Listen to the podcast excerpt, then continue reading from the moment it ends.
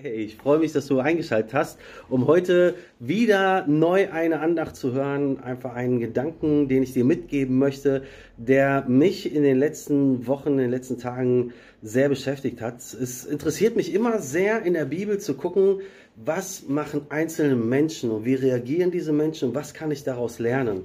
Und ich bin auf eine Person gestoßen, die mich schon lange fasziniert, unser Freund David, der so voller Fehler ist, aber trotzdem absolut ein Mann nach dem Herzen Gottes. Und es hat mich sehr interessiert, diese einzelnen Situationen in seinem Leben einfach mal durchzugehen. Und da bin ich auf eine Geschichte gestoßen von einer Person, die eigentlich gar nicht viel mit ja, in der Bibel groß erwähnt wird, aber einen Teil in der Geschichte in der Bibel bekommt, den ich sehr, sehr interessant finde. Es ist die Zeit, wo David König wurde, nachdem er viele Jahre unterwegs war, auf der Flucht war, viele Jahre weg war, flüchten musste vor Saul und sein bester Freund Jonathan, mit dem er eine gute Zeit hat, der Sohn von Saul und Saul beide gestorben sind und Jonathan hatte einen Sohn, der hieß Mephibosheth und als er fünf Jahre alt war, kam es in der Situation, als die Familie, als die Angehörigen erfahren haben, dass Saul und Jonathan tot waren, hat die Amme, die Hebamme, ach, die, die, ähm, der Babysitter von, von Mephibosheth, sie hat den Mephibosheth genommen und wollte flüchten, weil die Angst hatten, dass jetzt die Feinde kommen und packt ihn unterm Arm und will, lauf, läuft los und will abhauen und es passiert, sie stolpert, es passiert ein Fehler und er fällt hin und zerbricht sich die Beine. Und seitdem, wir wissen es nicht, gelähmt oder die Beine sind zerstört, die Beine sind kaputt. Und Mephibosheth ist eigentlich ein Krüppel. Danach hört man nicht mehr viel und irgendwann, als alles ruhig wurde, sagt David, als er sich beruhigt hat und er König war, am Königshof sitzt und sich Gedanken macht und sagt, hör mal, was ist eigentlich noch aus der Familie von Saul? Weil er ja auch seinen besten Freund Jonathan verloren hat und sein Freund Jonathan lag ihm sehr stark am Herzen. Und er stellt sich diese Frage in 2 Samuel 9, fragt er, gibt es noch irgendjemanden aus Sauls Familie, ob er der am Leben ist? Ich will ihnen Gutes tun. Ich habe es Jonathan versprochen. Und er ließ einen Mann rufen und er hat nachgefragt. Und dann hat er gesagt, ja, einer von Jonathans Söhnen ist noch am Leben. Er ist an beiden Beinen gelähmt. Und David sagt, wo ist er? Und er ließ ihn holen und ließ ihn zu sich holen. Und dann lesen wir in 2 Samuel 9, Vers 6, als Mephibosheth, der Sohn Jonathans und Enkel Sauls, zu David kam, warf er sich vor ihm nieder und verbeugte sich voller Ehrfurcht. Da sagte David, du bist Mephibosheth. Und er antwortet, ja, ich bin dein Diener.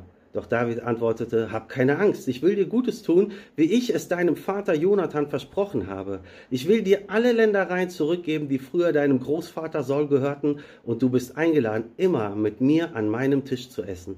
Mephibosheth warf sich erneut vor dem König zu Boden. Sollte der König zu einem toten Hund wie mir so gut sein? Bin ich es wert? rief er aus.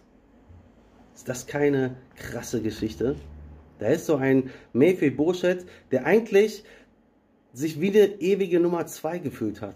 Er sollte eigentlich in der Linie vielleicht irgendwann König sein, ihm sollte alles gehören und dann sitzt er jahrelang mit kaputten Beinen und kann nichts machen, hat keine Ländereien mehr, hat gar nichts mehr. David nimmt ihn an den Hof, an seinen Ehrenplatz, an den Tisch und Mephibosheth sagt, ich, ich bin ein toter Hund. So wie er, so fühlt er sich. So schlimm, so erniedrigt, so fertig und sagt, ich soll jetzt bei dir am Tisch sitzen? Vielleicht gibt es Situationen in deinem Leben, die fühlen sich so demütigend an. Ich denke an Sätze wie, ihre Arbeitsstelle müsste gestrichen werden, aber aus langjähriger Treue zu ihnen haben wir eine tragbare Lösung gefunden. Also Nummer zwei. Oder Sie haben eigentlich alle Qualifikationen, die Nummer eins in, in ihrer Abteilung zu werden, aber wir haben uns für eine andere Person entschieden. Gerne würden wir sie als Nummer zwei bei uns behalten. Tut doch weh, oder? Ist doch heftig, oder? Mephibosheth steht mit dem Rücken zur Wand und wird zum Almosenempfänger. Da geht nichts mehr. So wie es uns oft in vielen Situationen in unserem Leben geht. Am Ende ist der Akku leer, Burnout, Bitterkeit, einfach nichts mehr. Stell dir mal vor, alles läuft auf, aus dem Ruder. Alles geht kaputt. Die Umstände sind schlecht. Alles ist schwierig. Du weißt gar keinen Ausweg mehr. Ich glaube, bei Gott können wir uns immer als Nummer eins sehen. Immer zu sehen, dass Gott mit uns, dass Gott mit dir etwas ganz, ganz, ganz Besonderes vorhat. Ich möchte dich fragen, welche Wand türbt sich gerade vor dir auf? Welches Training hat Gott gerade mit dir vor?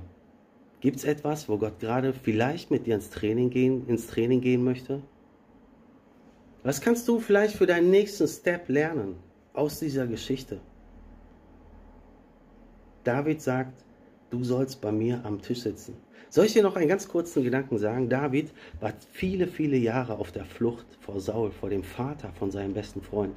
Saul war damals König und er hat David verfolgt, weil er wusste, David soll der nächste König werden und er wollte ihn töten und David hat jahrelang in irgendwelchen Höhlen gesessen, jahrelang auf der Flucht gewesen, um sein, um sein Leben gebankt und jetzt ist alles ruhig geworden und David sagt, gibt es da noch jemanden? Ich möchte diesen Leuten Gutes tun. Keine Spur von Verbitterung, keine Spur von Bitterkeit, sondern David sagt, ich möchte diese Leute segnen.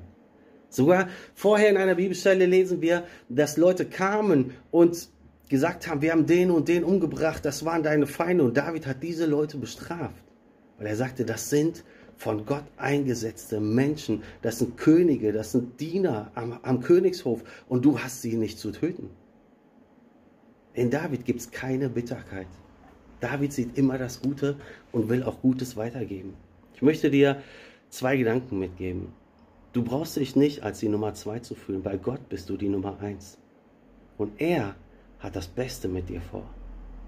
Und der zweite Gedanke ist, gibt es irgendwo Bitterkeit in deinem Herzen? Gibt es irgendwo Schwierigkeiten, wo du sagst, da habe ich irgendwie Schwierigkeiten mit Menschen, mit Arbeitskollegen, mit Freunden, mit Geschwistern?